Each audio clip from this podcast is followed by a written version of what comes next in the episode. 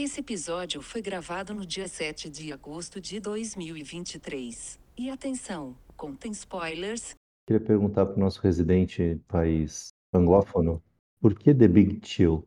Olha, o chill, ele é uma expressão que você usa quando você quer relaxar, né? Por exemplo, é, tem uma expressão que as pessoas usam atualmente que é para assistir o Netflix e chill, né? Então, você assiste o Netflix e você relaxa. Então, acredito que esse sentido do chill não é muito bem no sentido de, de, é de frio, né? Mas sim no sentido de, mais de relaxamento. Né? Você, por exemplo, está na praia e você está chilling. Ele tem a ver com o período que eles, que eles ficam, né? fim de semana que eles ficam na casa é, desse casal. Eles ficam lá relaxando, né? Numa forma mais contraída, né? Tentando né, superar né, a, a dor do, do luto, né? A dor que foi a perda do amigo dele, né? Deles que acabou, né, se, é, acabou se suicidando. Né?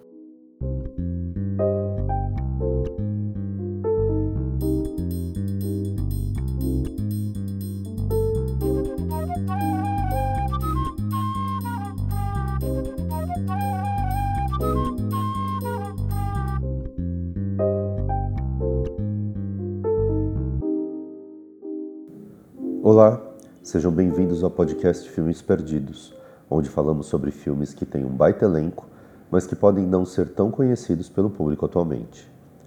No episódio de hoje, debatemos o filme O Reencontro, longa de 1983, dirigido por Lawrence Kasdan e estrelado por Glenn Close, Kevin Kline, Jeff Goldblum, William Hurt, Tom Berenger e Meg Tilly.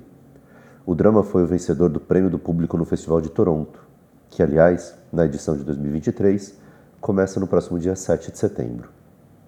Esse festival é conhecido por trazer filmes que potencialmente são indicados a grandes prêmios da indústria. E não foi diferente com o reencontro. Ele acabou indicado aos Oscars de melhor filme, melhor roteiro e de melhor atriz coadjuvante para Glenn Close. A história é a seguinte: um grupo de amigos, que estão por volta dos seus 30 anos, se reencontra por conta do funeral de um membro do grupo. Eles acabam lembrando de amores passados, fortes desilusões e improváveis perspectivas de vida tudo no meio de uma envolvente trilha sonora dos clássicos dos anos 60. Fiquem agora com a nossa conversa, onde eu, Gabriel Campos, troco uma ideia com Juliana Inglese, Estevão Mazuia e Gabriel Escudeiro.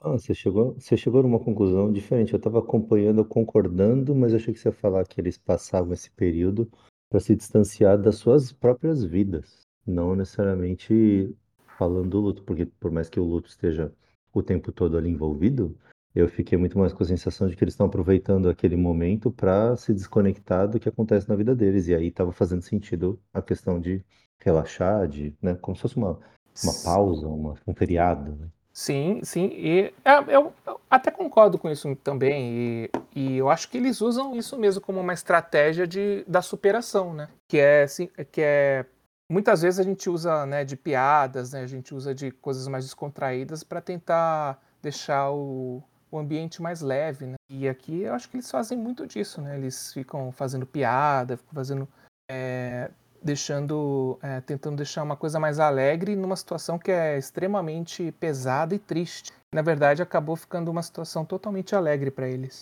Eu acho que é, eles usam isso como uma estratégia para superação. Uhum, sim. Só tem um dissonante ali, né, em relação a isso, que é o Sam, o Tom Berenger, que de, de vez em quando ele reclama, né, que é o ator. Que o ele ator, fala, pô, né? vocês estão fazendo piada demais, pô, não dá pra deixar suas emoções é, aparecerem, qual o problema de demonstrar que a gente tá triste? É, eu acho que que é o único isso, que é, não curtiu muito isso, né? sim, eu acho que é, é justamente para também criar uma diferença, né? Para não também deixar tudo muito uníssono, né? Para deixar uma coisa diversa, né? Cada personagem, se você for perceber, ele tá, ele usa de um jeito diferente para poder é, é, administrar né, todo esse sentimento. Né? Por exemplo, Tom Berenger, que é o, que é o ator, né, ele, ele é mais né, racional, né, ele tem essa...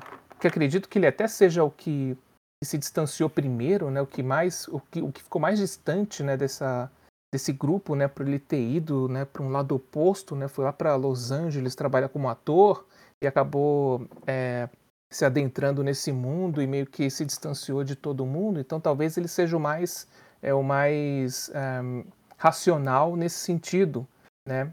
É, em comparação, a gente vê outros personagens como o Kevin Kline, né, ou o William Hurt, né, que, que tinham mais proximidade, né, com o, com o, nosso amigo Alex, né, que inclusive, né, tem uma curiosidade, né, no, no filme que o Alex, é, ele é um ator, né, ele é um ator Uhum, eu conhecido, vi nos né, créditos, é. eu fiquei esperando ele aparecer, mas não apareceu, né?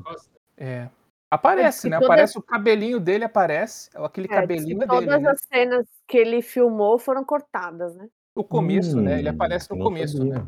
Os detalhes. É. Não, né? o pulso é dele, né? O, o aquele Canela cabelinho é é dele. Diz que teve cenas que ele filmou e todas as cenas que ele filmou foram cortadas no final do É. filme. Usa o cara de cachê se tudo que Era para ser apareceu usado do uma cena Costa final. foi é. canela, pulso e, e franja. A cena final era um flashback. né? A cena final era para ser um flashback onde ele aparecia e onde todos os amigos estavam reunidos e conversando. Mas o diretor entendeu que isso não era muito cabível, achou que não ia ficar, não ia se adequar ao tom do filme, então ele resolveu tirar. Né? O Kevin Costner, que era amigo dele, né? É, acabou não participando ativamente do filme. né? Mas isso foi compensado no futuro. E no futuro ele foi protagonista do Silverado, que foi um filme também que ele, aonde ele realmente, né, foi ao estrelato, né, foi com o Silverado, também do Casda. Essa questão do Tom Berenger, vocês discutindo aqui, eu pensei aqui numa. num- me veio uma, um- uma ideia, né? Que ele é o cara que simula. simula ele na, na vida dele, ele é o cara que simula a emoção, né? E então. É interessante isso, né? Porque ali ele tá. Não, não que as pessoas estejam simulando emoção, mas é um momento em que seria. Né, pegando esse gancho que o Gabriel comentou, né? Então é um momento em que as pessoas estão querendo, sei lá, né, um momento de, de, de reviver ali a vida deles e tentar e tentar jogar pra cima e talvez ele esteja meio de saco cheio de fazer isso, né? Porque ele tá o tempo todo ele trabalha forjando uma emoção. Ele trabalha forjando emoção, ele trabalha divertindo pessoas, então, então, na verdade, enquanto todos ali estão tentando fugir da sua realidade, ele também está fugindo da realidade dele, né? Só que só que ele acaba que a solução da a fuga da realidade dele acaba sendo totalmente oposta à dos demais, né? Não, e ele fala que ali era o único lugar que ele, se- ele podia ser ele mesmo, né? É. Tem uma cena que ele fala isso, né? Oh, Que ele é o ele, Jonathan. ele, né, todo lugar que ele ia, todo mundo sabia quem era, reconhecia, né? Vê, vê aquela, aquela hora do, do policial lá, que o policial eh, leva o William Hurt até a casa. E aí a hora que o policial vê, não, mas você é fulano? Então, de uma certa forma, ali ele não precisava fingir nada, né, para os outros. Ele podia ser ele mesmo. Mas é engraçado pensar isso em relação à dinâmica de todos ali, porque é, a gente poderia até compreender ou avaliar de que eles estavam usando algum tipo de, não de máscara, mas de proteção para não se entregarem ao luto, para não viverem o luto. O Harold, né, que é o personagem do, do Kevin Kline, que é o dono da casa, ele é o que vive mais imediatamente, né, porque é o mais próximo, eles recebem a notícia, ele faz o discurso lá no, no funeral, e aí logo ele já meio que deixa passar. Por mais que ele talvez ainda esteja sentindo alguma dor, ele tá, tá tocando a vida. Sem contar que tá com, cheio de gente em casa, então tem que ter um monte de coisa para fazer. Mas com o desenrolar do filme, acho que isso que o Gabriel falou de o pessoal usar comédia, usar piadinha, é, para não deixar o clima tão pesado, eu já comecei a interpretar como não, eles são assim mesmo. Eles, entre amigos, ficam um enchendo o saco do outro, tipo de piada que a gente faz aqui entre a gente. Assim, de outra forma, em outro grau, mas mesma coisa que a gente faz aqui entre nós quatro. E o personagem do Tom Berger não entende isso. Ele acha o tempo todo que aquilo é uma forma das pessoas evitarem de enfrentar o luto, mas não, eles são assim, eles estão enfrentando o luto assim, eles estão bem de com o que está acontecendo. E ele que é o que não está sabendo processar, porque talvez por conta da transformação que, que a vida dele vai passar no final, que a gente vê depois, né, a decisão que ele toma, quão difícil é para ele tomar aquela decisão, tal, talvez tenha mais coisas ali é, acontecendo com ele, o que é, na minha opinião, um ponto positivo na atuação do, do, do Tom Berenger, do que simplesmente, não que seja pouco, mas do que simplesmente só o luto. Ele está com muito mais dilemas para serem resolvidos ali do que o luto, enquanto que os amigos, eventualmente menos, ou sabem lidar melhor com isso. Mas se a gente Sei, eu for acho que- olhar a fundo, né? Acho que cada, cada um tem o seu tem o seu histórico ali, o seu passado e os seus dilemas, né, atuais também. É isso que eu ia falar. Eu acho que tá todo mundo enfrentando não só o luto ali.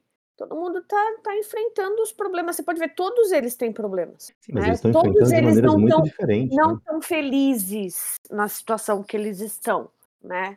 Então, ao mesmo tempo que eles estarem junto ali é, é um suporte um para o outro, é também desenterrar várias coisas, né?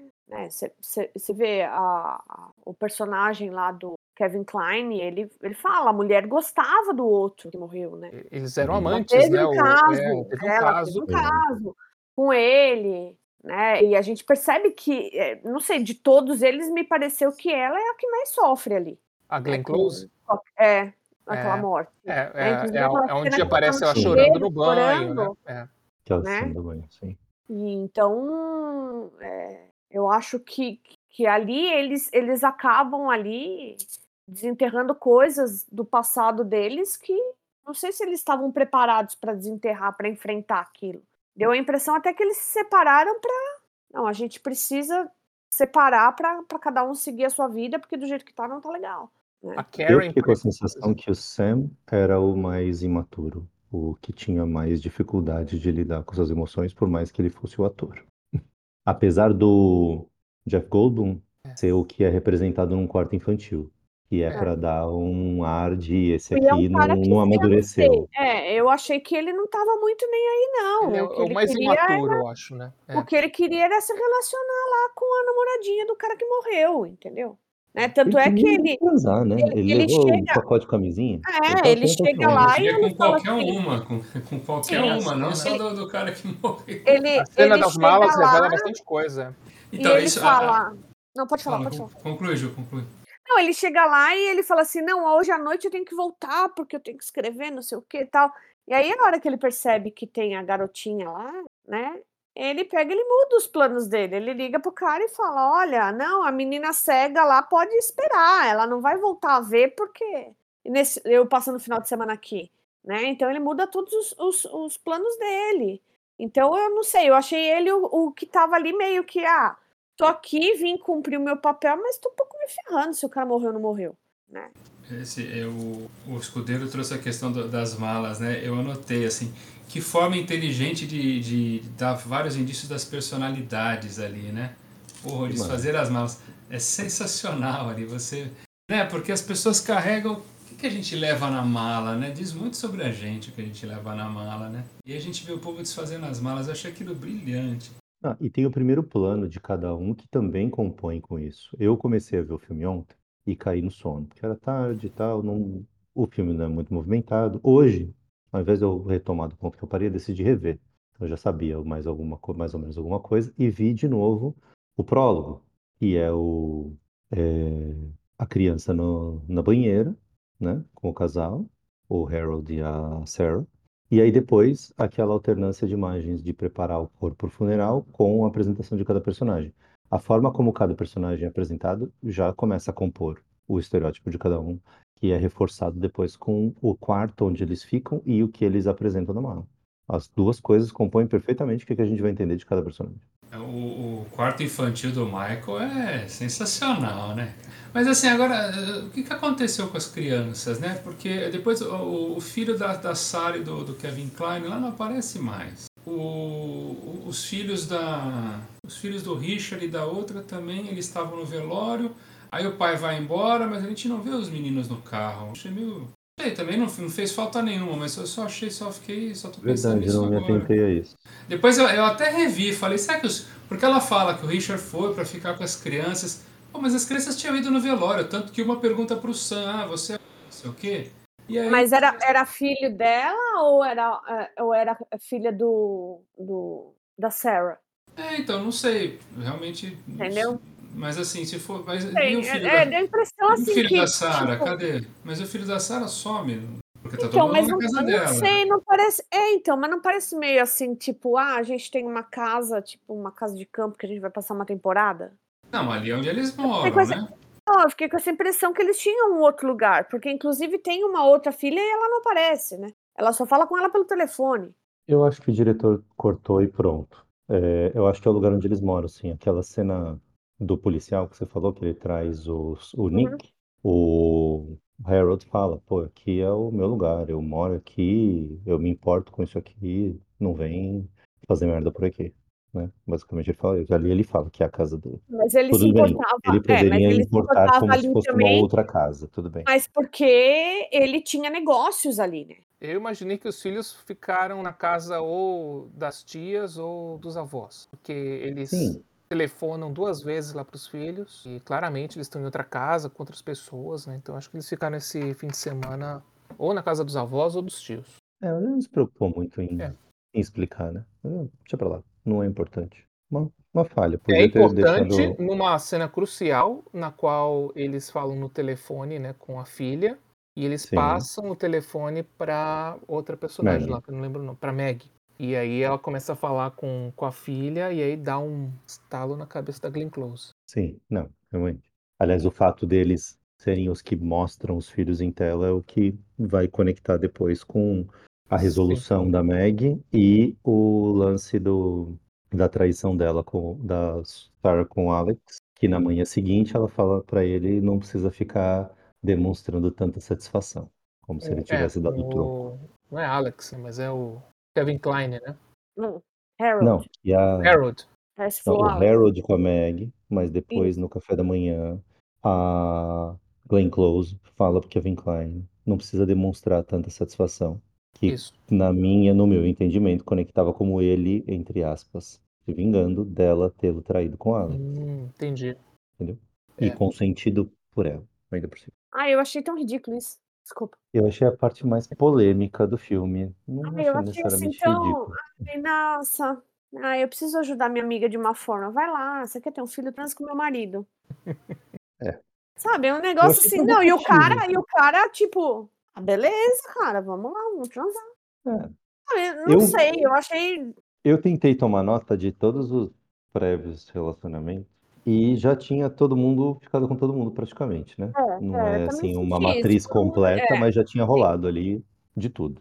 E eu achei só provocativo, eu não achei cínico, assim, não achei forçado, Assim, né? eu achei- Dentro não, do mundo daquele eu mundo achei- ficcional, eu achei, Ai, eu achei desnecessário, cara, dar o estalo nela. Tipo, não sei, não, não, não curti. Outra, hum, qual era o grande segredo do Nick ali? Que eu fiquei o filme inteiro O tentando grande segredo do descobrir. Nick ele era impotente. É, ele sofreu um- uma ferida na guerra ali e ficou broxa, né? Ele explicou. É, ele era impotente. Eles dão, é, eles dão é, sugestões, né, quanto a isso, né? Ele, ele revela pra, pra quem? Pra Karen, né? Karen, o nome dela? Não, é a outra, a Maggie. A Hum. Maggie tá, a Maggie começa com ele, né? Começa com o, o Nick. Isso. É, Ela fuma maconha no carro dele ele, e depois à noite ela vai no quarto dele. O primeiro candidato era ele. Aí ele fala, não, preciso te contar uma coisa. Aí ela dá um grito, E aí né? ela E- grita e a É, gente fala, meu são os Deus do céu. morcegos. É, a gente achou que era, mas na verdade eram os morcegos e tal. É, mas aí depois ele, é, ele conversando com os amigos, eles fazem uma, ele fazem, eles fazem uma- um tom de brincadeira até, né? É, tipo, ah, Sim, o que ela o procura em Sam mim fala, eu não tenho. né? É, o Sam fala, pô, a gente tem que tocar nesse assunto de novo.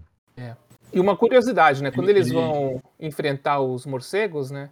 Um deles canta a musiquinha do Indiana Jones, vocês perceberam? Sim, sim, Uhum. sim. É, ele sabe a conexão que temos, né, com Indiana Jones. O Lawrence Kasdan trabalhou, foi, foi, foi roteirista do Indiana Jones. Foi né? o roteirista do Indiana Jones, é ele que... É, na hora eu não lembrei, eu, eu percebi a musiquinha, mas na hora eu não, não raciocinei. Embora a gente já tivesse conversado sobre isso em, em reuniões prévias, mas agora que você falou que, que, eu, que eu liguei. Mas na hora da musiquinha eu, pensei, né?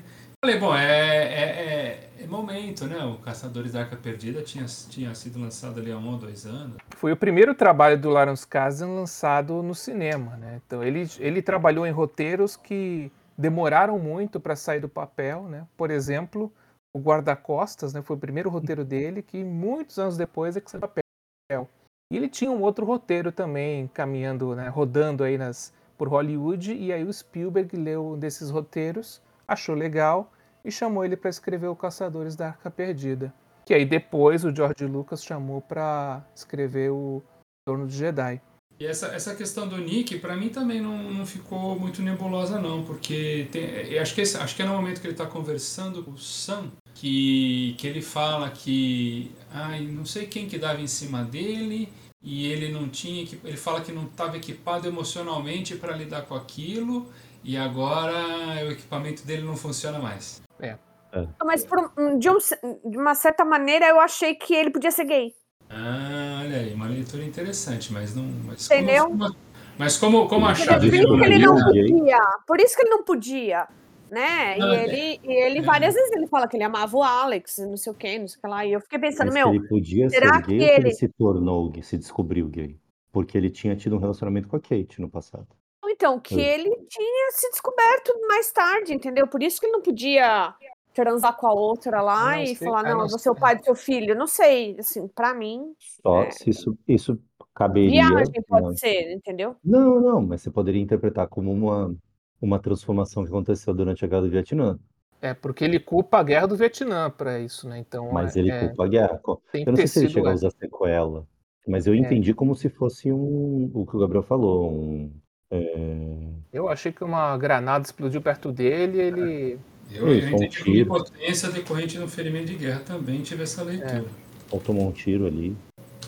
E Aliás, é, né, que a gente vê muitas coisas, né, dessa geração, né, a geração que eles chamam do baby boomer, né, e, que é inclusive a geração do próprio diretor, né, e de todos os atores lá que participam, né, que na época eles tinham 30 e poucos anos. E, e hoje seriam, né, hoje teria a idade, seriam senhores, né, quer dizer, são, né, todos são senhores e estão, né, no, em torno de 70 anos hoje, né, porque o filme Aliás, lembrei que o, o completa 40 William, anos. Hurt, o William Hurt morreu, né, o ano passado. Sim.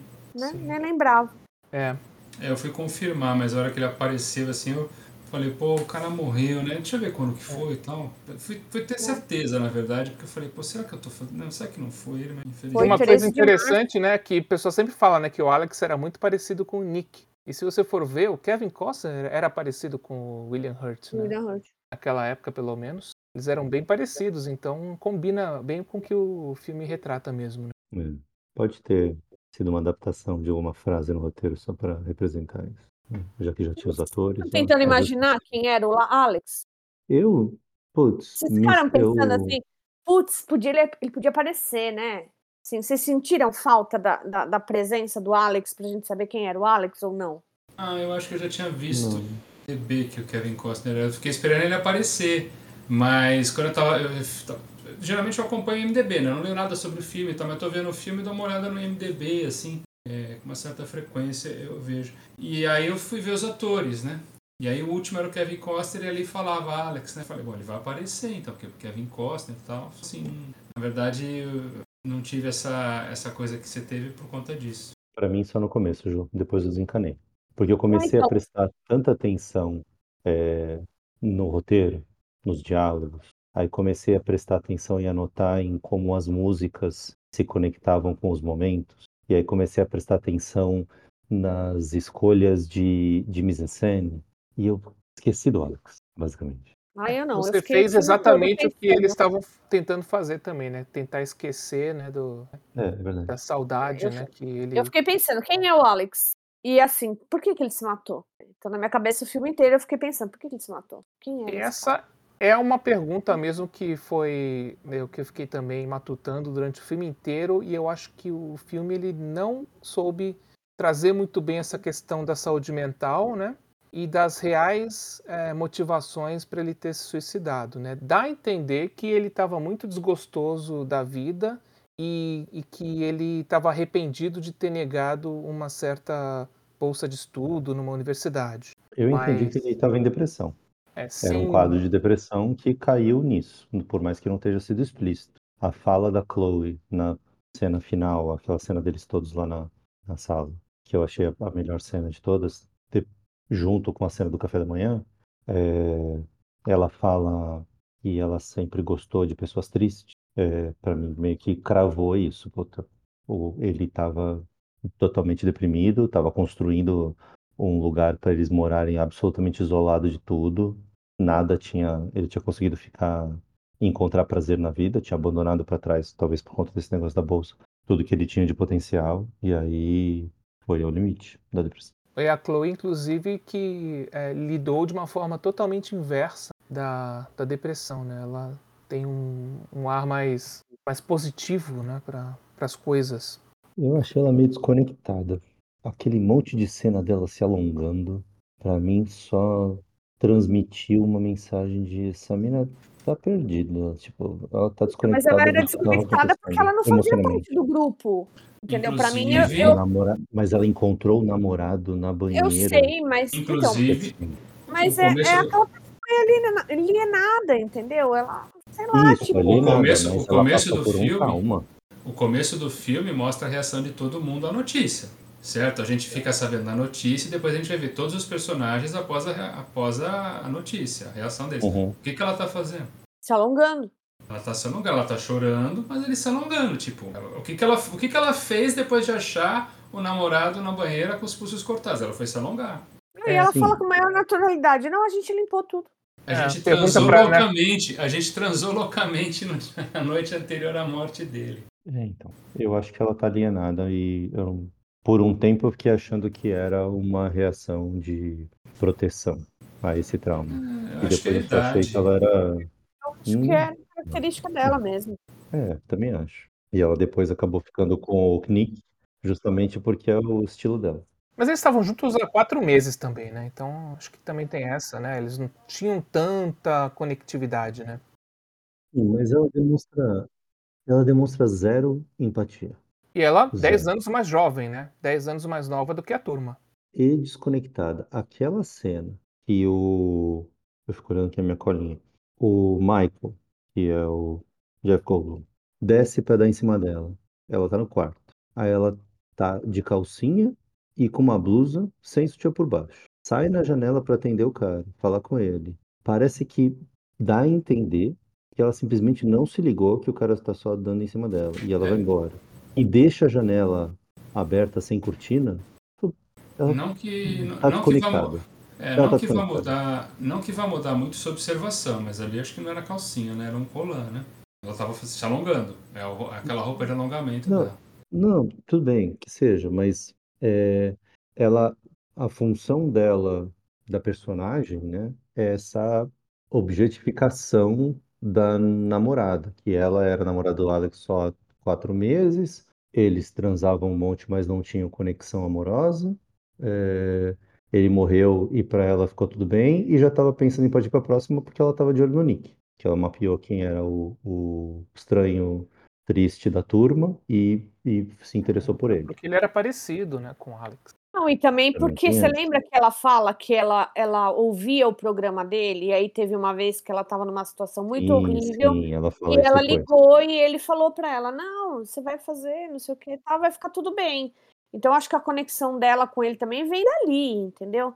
Porque de uma certa verdade. forma ele ajuda ela numa situação ali que ela tava meio. Aliás, a Meg Tilly, né, que é a atriz, ela é irmã, irmã da Jennifer Tilly, né? Não sei se vocês conhecem, mas a Jennifer Tilly é uma atriz também. Não é do Bem Curtindo a Vida recorrente, Doidado? A Jennifer Tilly não é do Não, Vida ela fez o Mentiroso, né? E ela fez a voz da noiva do Chuck. Pelo que eu me lembro, são. Ela acho que ela fez. É, ela fez. carreira, eu né? lembro dela no Mentiroso e lembro a voz do- da noiva do Chuck. A Meg Tilly, ela não. Eu não lembro dela em tantos outros filmes. Eu lembro de um outro filme que ela fez com Eric Stoltz, que é um filme. é, não lembro agora, mas é um triângulo amoroso que ela tem com Eric Stoltz. E esse filme ele é famoso porque aparece uma cena com o Tarantino comentando sobre o Top Gun. Esse filme aí tem a, Jen- a Meg Tilly, que é a irmã da Jennifer Tilly. É, do Curtindo a Vida Doidado é Jennifer Grey. Eu sabia que era Jennifer alguma Hoje eu sei que não, não se envolveu tanto com o filme. O que, que você achou da alternância de cenas de alívios cômicos? Então eu não sei, eu, eu, eu vou, eu vou ser sincera, assim. Quando o Gabriel tinha falado assim, né? Porque esse, esse final de semana foi um, foi um negócio assim tão louco que eu não tive tempo, eu não vi nada, né? Esse final de semana. Aí o Gabriel falou assim: não, mas o filme tem só 105 minutos, né? Então, tipo assim, ah, é curto. Gente, eu não vi a hora do filme acabar. Eu não via a hora. Eu ai meu Deus do céu. Eles estão nessa lavação de roupa suja, sabe? Porque tem outros filmes, e, e, assim, me lembrava muito outros filmes que depois eu até falei, meu, mas é que filmes, né? Que tem essa coisa do ah, tem um enterro, né? Aí Ele é quase um subgênero, né? É quase um subgênero do cinema. né? é, tem aquela comilança, que aliás tem uma frase que o, o Jeff Goldblum, Goldblum fala que assim, dão uma grande festa para você quando você quando sabem que você não vem, né? E, e é verdade, né? Que para mim foi a frase que mais chama atenção, assim. Mas assim, é, é, foi aquela coisa assim de ah, vamos lavar roupa suja, né? Então, e que tem em outros filmes. Eu não sei se vocês já assistiram aquele Shiva Baby, aquele Shiva Baby tem, né, lavação de roupa suja. Tudo acontece porque uma pessoa da família morre, e aí tem o enterro, e aí tem lavação de roupa suja. Né? O próprio hereditário tem lavação de roupa suja, tem uma morte, e por causa dessa morte começa a desencadear um monte de lavação de roupa suja. Então, assim, foi um negócio que eu falei assim, gente, eles ficam aí falando, falando. E assim, todo mundo tinha tido caso com todo mundo, né? É- é- era o amor livre, entendeu? E aí, ah, vamos tentar solucionar. Então, a- mulher era super infeliz no casamento, ela gostava do outro, mas aí ela vai lá, ela transa com ele acabou, era só isso que ela queria. E aí, vou voltar para o meu marido, né? Então, eh, não sei, eu achei assim, mesmo você fala assim, ah, as piadinhas, as coisas assim, pra mim, eu falei, ah, tá, bora. Olha, um filme que me lembrou bastante esse, né, é, The Big Chill, né, que é o, o Reencontro, né, em português, é, o que, um filme que me lembrou bastante foi o Para o Resto de Nossas Vidas, que é Também, o Peter's é, Friends, também. que é do Kenneth É, Branagh, é. e que é um monte de amigo que se reúne numa casa e todos os amigos, né, começam a discutir sobre as, as relações deles, né, com a vida e com eles próprios. E também eu gostei bastante, né, na época que eu assisti. Acho que o Quatro Casamentos e um Funeral também, não é? São amigos que se encontram, É. né? É, é quase um, um- um subgênero, né? Você vê muitos filmes que eh, são amigos que se encontram e aí, né? E aí eles começam a discutir sobre o passado, né? Geralmente eles fizeram ou faculdade juntos, né? Ou alguma coisa assim.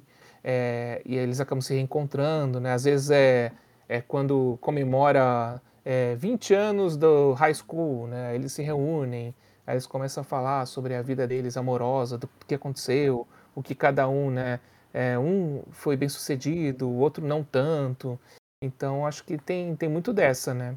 E, e esse é um deles, né? Eu acredito que esse tenha sido um dos primeiros, né? Porque um filme de 1983, né? É, ah, geralmente a gente conhece filmes que é um pouquinho depois, né? Dessa época. Então acredito que esse tenha sido um, do- um dos primeiros, né? A, a tratar sobre, sobre esse assunto dos amigos reunidos, né? E discutindo sobre coisas né, do passado. Inclusive porque a gente não, não vê nenhum protagonista mesmo, né? Você vê que aquele é um ensemble mesmo, né? Os oito, né? Os oito é, atores, eles têm um papel igualmente importante na trama. né? É, eu gosto desse tipo É. de, de, de filme. É, eles É, chamam de ensemble, né? Que é uma coisa que tem muitos personagens, né? E todos eles são importantes, que nem Friends, né? Friends, todos os seis lá do seriado são importantes. Aqui, no caso, são oito pessoas. Mas é meio tipo Friends, né? E, inclusive, tem uma cena nesse filme que me fez lembrar de um episódio de Friends, é onde eles ficam jogando futebol americano num, Uhum. num determinado momento, né? Então, tem um episódio do Friends que eles ficam jogando futebol americano também, né? Então, acho que acredito que tenha até sido uma inspiração, né? Tenha sido uma inspiração pro, pro Friends. Eu, eu adoro filmes assim, cara, com várias pessoas, várias. Às vezes você pode ter histórias paralelas que se cruzam, né? Que não é o caso desse, mas assim, que você não tem assim um, um protagonista claro, né? Que você, ainda que você de repente até tenha um protagonista, você tem um, um equilíbrio legal, assim, na. E filme de roteiro, né? O, o Campos falou uma coisa hoje no grupo, assim, que realmente é um filme que tem roteiro, né, cara? É um filme que é, você vê ali, pô, o filme quase todo são sete, oito atores ali enfiados num- numa casa, não sei se é locação, se é estúdio, mas enfim, uma coisa quase teatral, né? Poderia ser um, poderia ser teatralizado também, acho que não, sem muita dificuldade essa história. E você não precisa de muita coisa. Você pode fazer isso no teatro sem cenário nenhum, né? Porque a riqueza tá É, toda no, é um filme nos diálogos. primordialmente né? de roteiro. bem interessante. É, a gente descobre as coisas, É. a gente entende as coisas pelo, eu diria, vou, vou simplificar que essas coisas sempre são perigosas. É, a gente entende as coisas pelas atuações, mas a gente descobre as coisas pelas falas. É, E elas nunca são diretas, né? Elas não são explícitas. A gente vai fazendo as conexões. Eu anotei tanta coisa porque eu fui anotando a conexão de um personagem com o outro, é, da música que é escolhida. O Estevam já quis começar a falar disso. A música que é escolhida para representar aquele momento sempre acrescenta sentido naquela cena. É, você vai meio que. É como se através de um final de semana a gente fosse capaz de. Que eles estão ali no final de semana, se eu não me engano. Né? Sim. Eu não lembro se é muito mais do que isso. Deve É, ser um sexta-feira pra, pra frente. é. Deve ter isso, acontecido na sexta, alguma coisa assim. A gente entender o que está acontecendo com eles naquele momento e entender o que aconteceu com eles no passado. A gente entende passado e presente ao mesmo tempo e consegue ver ao final mais ou menos que rumo a vida de cada um vai levar. Isso só na base da conversa. E todas as músicas lançadas no entre década de 60 até 1970, que é justamente a época que eles eram né, mais jovens, né, que eles tinham entre 20 anos por aí, e que é quando eles viveram intensamente né, aquele momento juntos. Então, acho que isso também mostra bastante é, como a escolha das músicas também faz sentido por conta do período em que as músicas foram lançadas. E só a título de curiosidade, a casa existe e ela é localizada no estado da Carolina do Sul. Mas é ela Feito em é locação. locação, é. então, o É, filme é feito não é em estúdio, locação. não. É locação, a casa existe e foi feito lá mesmo. Acredito que talvez, né, as internas, né, talvez destruíram alguma coisa para demonstrar o, o interior, né, da casa, mas as partes externas onde mostra a casa, ela existe, tá lá. Não foi É, às vezes é mais construída, não. barato construir um cenário do que adaptar a casa e, readap- e desadaptar depois, para entregá-lo do jeito que, que, que pegou. Sabe que teve uma única passagem que eu notei aqui, que estou olhando e lembrei dela. É, como- Gabriel vai precisar me ajudar nessa. Como é que é o nome daquele tipo de corte na montagem que tem uma sequência de movimento? O Ju talvez tenha visto isso em algum curso. Que você, que a mudança de um plano para o outro dá continuidade no movimento. Tem um nome para esse tipo de corte, não tem? Isso. Obrigado. Raccord. É, teve um raccord de texto e eu nunca tinha, pelo menos, notado. É, já devo ter visto, mas nunca tinha notado. Tem um momento que a, o momento em que a Sam e o Kate saem depois do jantar e vão tirar o lixo e depois eles se beijam. É emblemático que eles estejam indo tirar o lixo e jogar o lixo na lá do lixo. Eles estão definitivamente pegando tudo aquilo que eles tinham brigado antes, todos os problemas que eles tinham, colocam no dentro do lado do lixo, ficou para trás e se beijam. Corta pro Harold falando Don't be mad at him, não fica bravo com ele. E eu achei uma continuidade do tema, né, o Harold falando sobre o que vai acontecer com os dois, é, e me pareceu um raccord, porque a- o, o corte não tem fluidez, assim, não tem transição, é imediato, eles estão se beijando, corta pro Harold falando, não fique bravo com ele, não fica bravo pelo que ele tá fazendo agora. As duas cenas conversaram como se fosse um raccord, mas é com texto. Eu achei isso muito bacana. Não sei se vocês notaram alguma coisa assim. De- Essas, não essa especificamente, mas essas transições assim que iam acrescentando mais a cena, que não só a trilha. Os planos, sabe? Os mise-en-scène. Nessa cena que toca a música You Make Me Feel, né? Ou You Make Me Feel Like a Natural Woman? Eu, Eu acho que é enganado? depois. Não, é depois. Nessa depois? cena, essa cena é precedida, eu anotei toda a sequência. É precedida por Bad Moon Rising, que abre com I See Trouble on the Way, e na sequência vem When a Man Loves a Woman. Mas aí é a Sarah olhando pro Harold quando ela vê como é que a bagunça que tá rolando, ela olha pro marido, é, tem a cena do, do telefone com a filha, aí ela começa olhando assim, meio concentrada, e aparece o Harold e traz um subtexto de que essa decisão dela de Ajudar a amiga, né? bom, ajudar a amiga com o marido não tem cinismo, é, porque ela realmente confia por muito amor e tal. Esse lance que a, que a Ju falou que achou desnecessário. Ai, gente. Um pouco. É um pouco Ai, deixa eu ajudar minha amiga. constrangedor, né? Ai, amiga, você Ju, faz assim, ó, é transa com cinema, meu tá? marido. Ai, Eu É, sei, fic- mas. é ficção, sei, mas não é é, não é de- Star Wars, mas é ficção. Mas, Ana, você podia ter. Eu Será que- sei, eu achei que assim, meio que. uma- Né, é- é, parece assim que, como se dissesse assim, não, eu sempre traí o meu marido, então deixa eu deixar ele transar com a minha amiga, que é como se eu tirasse a culpa das minhas costas, entendeu? E não precisava. é um sentimento daquela revolução sexual que teve? Não sei se é nos anos 60, e era uma coisa mais, né, livre, né, de pessoas, né, namoravam mais livremente e não sei, alguma tentativa de resgate, né, a essa essa esse comportamento, né, não sei, né? Talvez tenha a o filme tenha tentado trazer uma mensagem, né, de que é, o casamento pode ser aberto, né, pode ser uma coisa mais, né, E o mais cara nem, livre, nem né, titubeou, né? Porque você vê os outros que o outro que ela tentou lá, o cara, ah, não, não sei o que e tal. E tinha não até uma meio hesitou, é. né, entre os dois ali, né? Tal. Agora esse aí, cara, ah, vamos. Vai ver, ele tava só esperando a mulher ter essa ideia, né? Falou, Opa, claro, é pra já. Isso aí eu Não. Tentem ver pelo lado, pelo lado romântico, não no o, sentido o, o amoroso, mas no marido sentido da, idealizado. da- o marido da o, o Richard, né, que é o marido da Karen, que é uns 10 anos mais velho que a turma, ele não, não se adaptou muito bem, não. Ele achou a turma um pouco, né, um pouco, acho que, não sei, né, é, esquisita demais, né? Não, não, não tão conservadora quanto ele, né? Então ele era um cara mais, né, mais é, linha dura, né? Ah, ele, ele era um chato, né, cara? É. cara.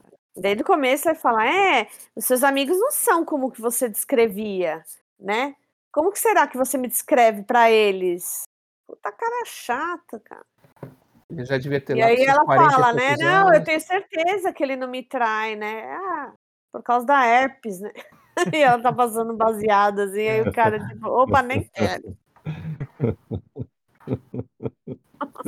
Ah, não, ele acordar de madrugada pra, pra comer um, um pão de forma com um copo de leite. É, Com maionese, né, cara? Não tinha nada no pão, era pão, maionese e um copo de leite. não, é, este- é estereótipo, isso é um estereótipo, óbvio. Aliás, depois, quando eu fui rever o- a abertura, é, ela, quando recebe a notícia, ela tá sozinha, né? Ela tá na cozinha. Ela fica meio surpresa, né? Aquele choque de receber a notícia. Aí depois ela chega na casa da amiga, ela tá arrumando a cama para se preparar para dormir à noite. E ela fala: Nossa, eu nunca tô sozinha.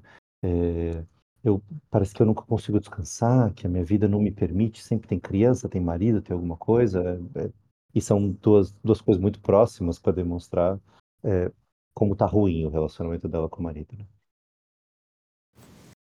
E, e- quando ela fala, vamos, a gente pode colocar as camas juntas. Por quê?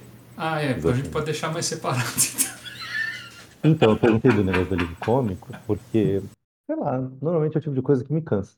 Mas eu achei tão suave essas alternâncias. Eu gostei muito do filme, então eu tô sendo meio enviesado nesse, né, em alguns dos comentários.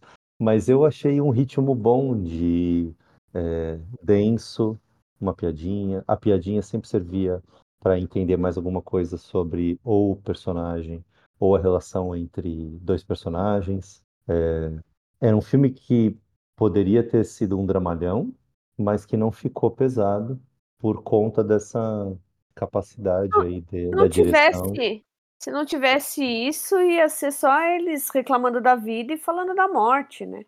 né? Então tinha que ter uma, uma coisa assim meio, né, pra, sei lá, abstrair. É, eu li uma crítica do Roger Ebert que ele falou que um dos problemas do filme é que ele não tem a recompensa, né? ele não traz uma certa recompensa ao filme inteiro, ele simplesmente só te passa essa mensagem e pronto, acabou, né? É, mas ele também traz uma reflexão, que talvez seja isso mesmo que o filme queira passar, né? Não, não Pô, é, tenha, eu né? vou- Exatamente isso. Vou eu criticar o Roger Ebert agora. Fala sério, nem todo filme precisa ter recompensa, né, amigo? Isso é um problema, todo filme tem que ter, então quando não tem, tem um problema? Por favor. Pois é, eu, eu, eu assisti o filme também pensando assim, ah, eu, eu tava esperando vir alguma coisa, né, meio que bombástica, né, para justificar toda aquela aquela história acontecendo, que acabou não, né, não se concretizando. Mas eu acabei é, percebendo que às vezes é isso mesmo, a vida é assim. Às vezes você não, você não precisa de nada bombástico, de nada, né, O, que o. Nick passa por isso. Tem uma passagem do Nick que é exatamente isso. Ele tá vendo o filme de madrugada com insônia. O Sam chega pra ele, e aí, o que que tá rolando nesse filme? Não sei.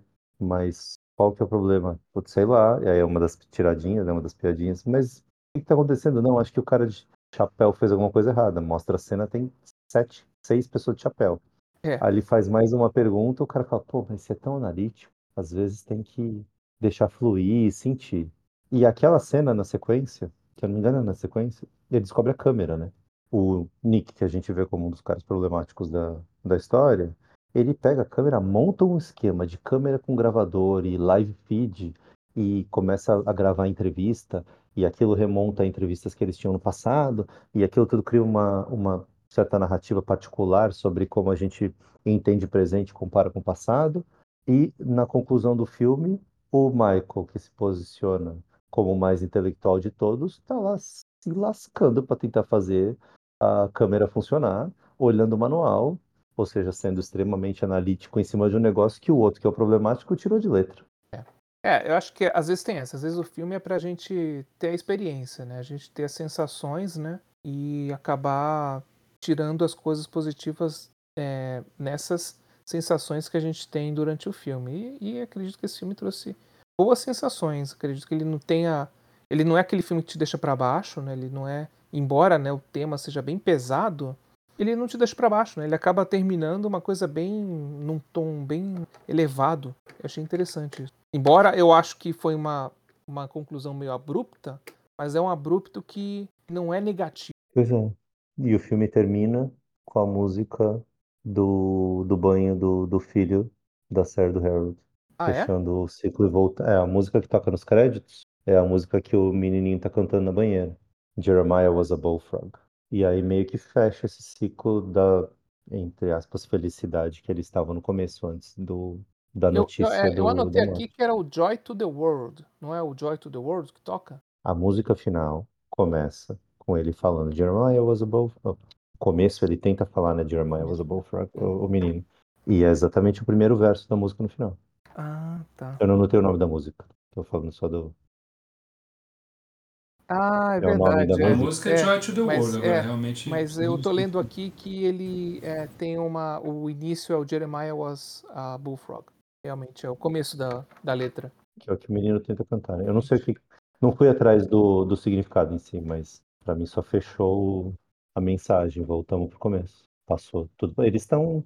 Tem bastante felicidade na cena do café da manhã, né? O, o Michael fala: ah, não, a gente nunca mais vai sair daqui. E é, tem, é, tem um significado, né, de ser o Michael, né? Porque o Michael é o mais brincalhão, né? E é, e é o que.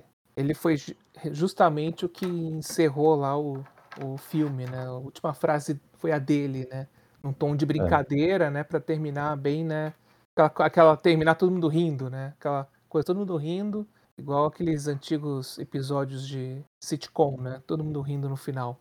Achei que você ia falar igual alguns podcasts que tem por aí. Também, é.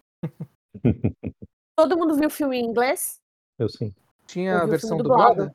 Ah, Dublado? e Na aí? Apple TV não tem legenda em português.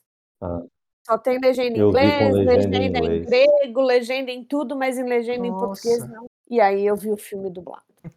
E filme E como- dublado piora muito pra mim. ah.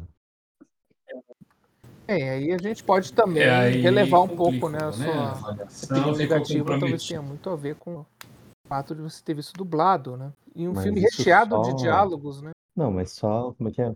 Potencializa a experiência de ver um filme dos anos 80, né? Aliás, se alguém da Apple TV um dia ouvir o nosso podcast, por favor, gente, o que, que custa uma legendinha em português? Às vezes a gente tá na correria, não dá pra ver o filme em inglês Não. sem legenda ou em- com legenda em inglês. Imperdoável.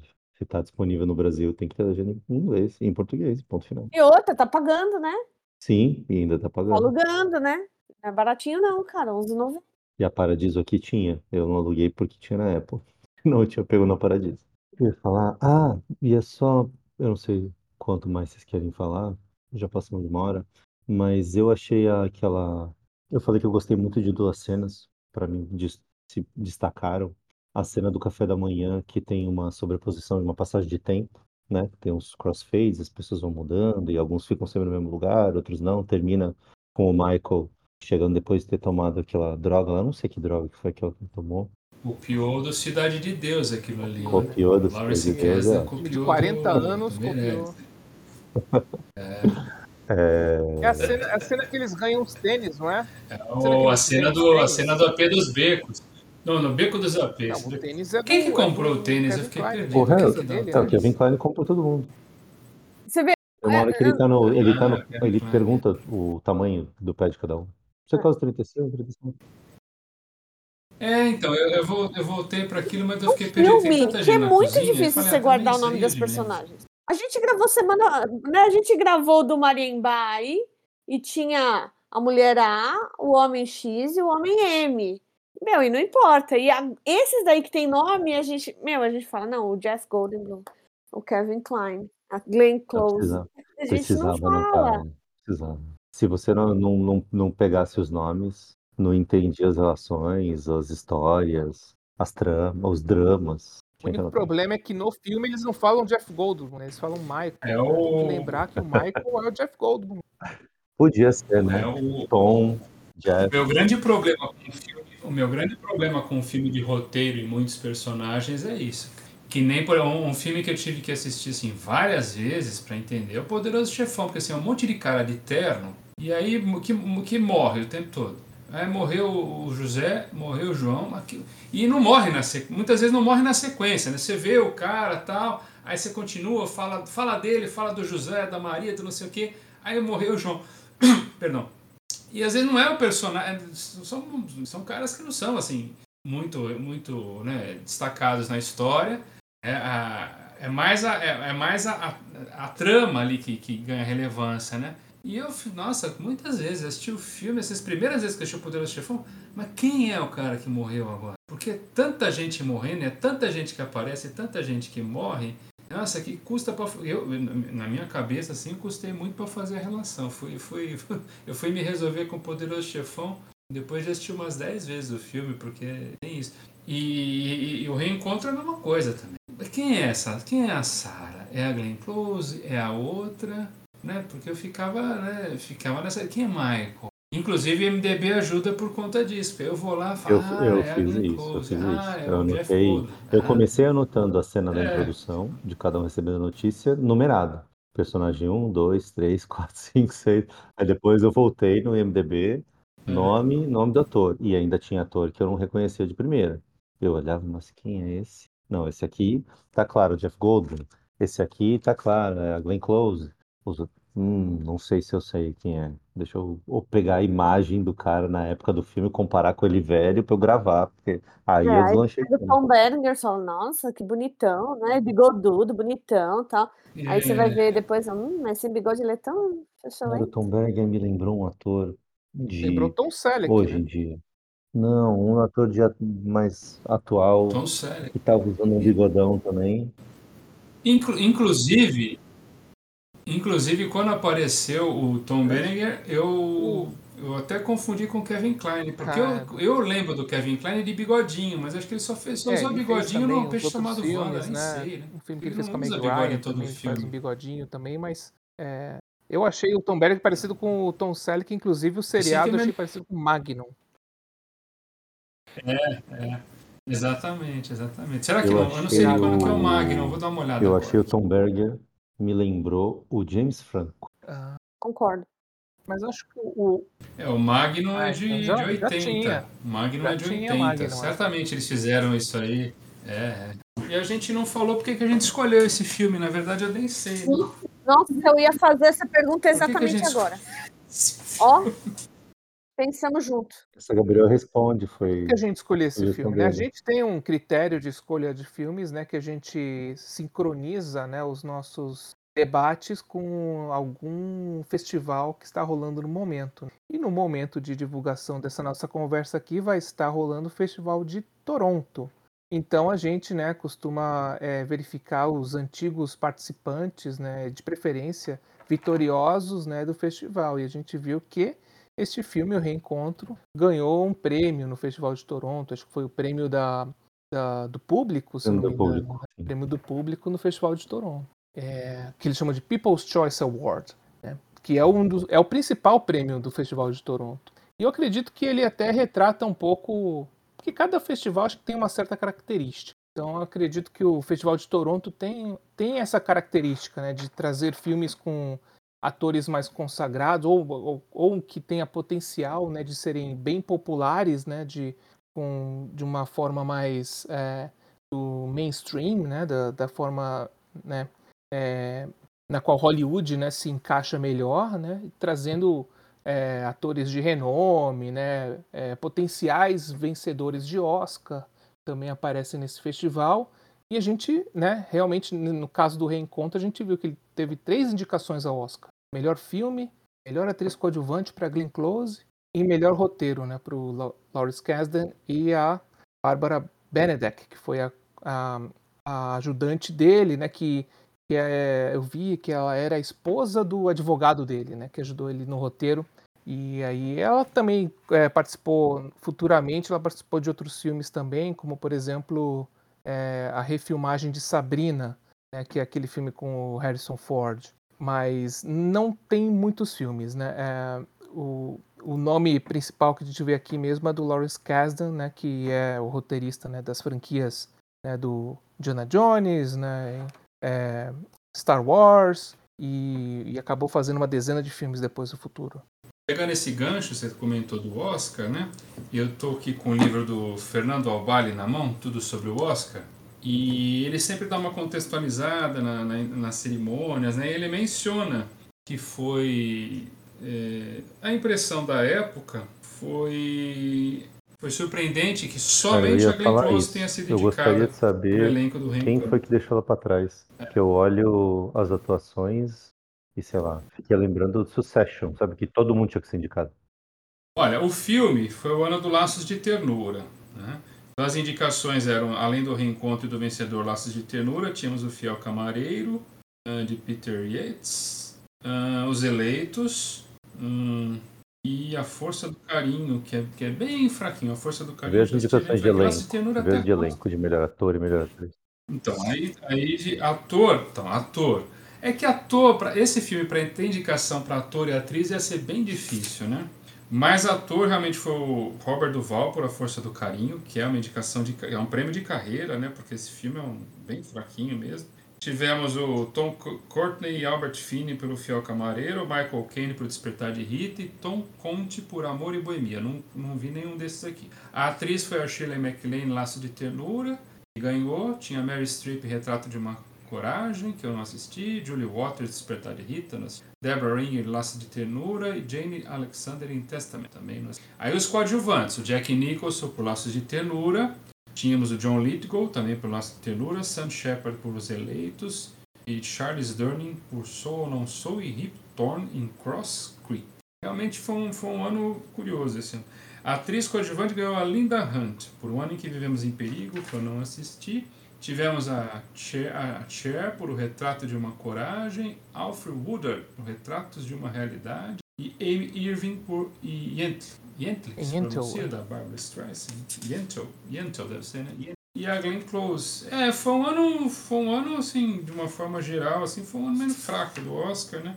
E, e esse filme poderia ter tido uma sorte melhor, realmente, né? Não, assim, eu tô, eu tô falando sem ter visto os filmes, mas assim, eu, eu não vi os, os filmes são filmes que não é só eu não vi, são filmes que eu nem conhecia a existência. Todos podiam estar no filme e... perdidos. O ano em que vivemos perigosamente é um filme muito bom. É. Mas não, eu acho que eleitos, o, a Glenn Close é um ter sido, é só a Glenn Close ter sido indicada nesse ano por The Big Chill, acredito que tenha a ver com o histórico também, né, das premiações. Porque a Glenn Close foi a única desse grupo que também tinha sido indicada no ano anterior pelo Oscar também, pelo Mundo Segundo Garp. É. Mundo é. Segundo Garp, né? Eu, eu, vou falar roteiro aqui também, né? O roteiro, a gente teve o, A Força do Carinho. Esse eu assisti posso falar, cara. Agora que eu conheço o, o Reencontro, não dá para Força do Carinho ganhar o Oscar de melhor roteiro.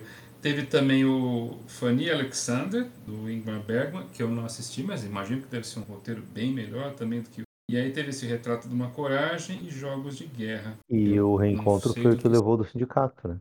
Ganhou o prêmio do sindicato. O, o Jogos de Guerra é o filme do Matthew Broderick, filme bem famoso do Matthew Broderick. Muito Aquele do videogame? E, e o, o outro lá é da Mary Streep, né? Aquele, eu, eu não, não, lembro em português, mas Silkwood é um filme da Mary Streep também, do Mike Nichols, que é um diretor bem famoso também. O roteiro da Nora Ephron Tomei um, um, banho de Mike Nichols esse fim de semana, inclusive. Ah, inclusive, você falou da Nora Ephron e o, tem o, o... A Difícil o, Arte de Amar. A Difícil Arte de Amar, que é, que é, que é ela escreveu um roteiro biográfico. É, um roteiro autobiográfico, é. Que o Jack Nicholson quis trabalhar porque ele queria filmar com a Mary Streep. Isso foi um ou dois anos antes do Iron Reed, Iron, Iron Weed, que ele fez com, dirigido pelo nosso Babeco, que eu estou assistindo. Comecei a assistir ontem e não terminei. Filmes que estavam na, na, na, na, no watchlist. E o Reencontro está, não posso deixar de falar que o Reencontro está na lista dos mil e um filmes para ver antes de morrer Bingo. do Stephen J. Schneider. Não posso, senão não sou eu. Se eu não falar isso, não sou eu. Horas, horas bolas que é um, um, um, critério, não é um critério para nossas escolhas, mas é um norte. Agora que você reforça um isso todos Ele os tem os seus motivos para estar na lista. Né? Não esquece de papo próximo. A gente tem que aproveitar, né? Só se vive uma vez, né?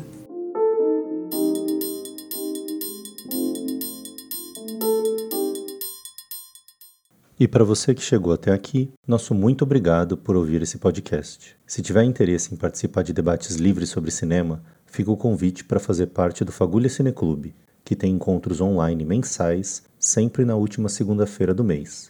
Nós também produzimos críticas sobre os lançamentos nos cinemas brasileiros e nas principais plataformas de streaming.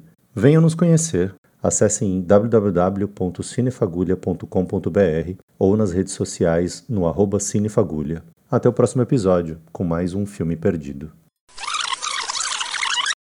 Agora, precisa, é, seria muito útil também, seria muito útil lançarem um livro Mil e Um Filmes para não ver antes de morrer, porque aí a pessoa já não vê, né? Já, já vinha o filme contado a história do... Não vai caber, não vai caber em mil e um. É, mas